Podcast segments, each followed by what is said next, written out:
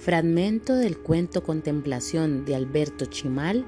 del libro Así es el fin del mundo, cuentos apocalípticos mexicanos.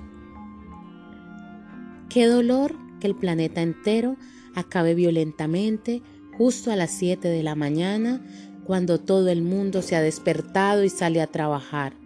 Qué triste oír el primer temblor y ver las grietas más y más grandes y las lenguas de fuego que salen debajo del asfalto en los paraderos del autobús. Qué penoso caer hacia la muerte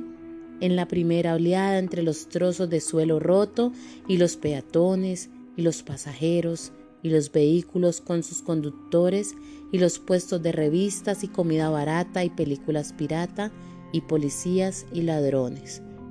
Qué terrible no ver siquiera la belleza terrible que contemplan los helicópteros de la prensa y la policía y de los empresarios que iban a sacar adelante el país entero cuando las llamas se elevan centenares de metros en pocos segundos y los alcanzan y los devoran y por un instante se vislumbran bajo ellas los ríos recién nacidos de lava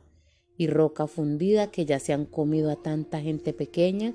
y que son mucho más grandes y profundos de lo que nadie llega a imaginar,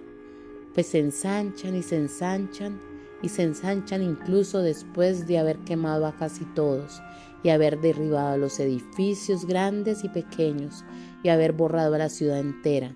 nivelado los montes, evaporado el agua y hecho polvo casas y palacios. Y qué tragedia que los dos que aún no mueren y que esperan morir por aquí y allá en estos dos puntos a los que no ha tocado la destrucción.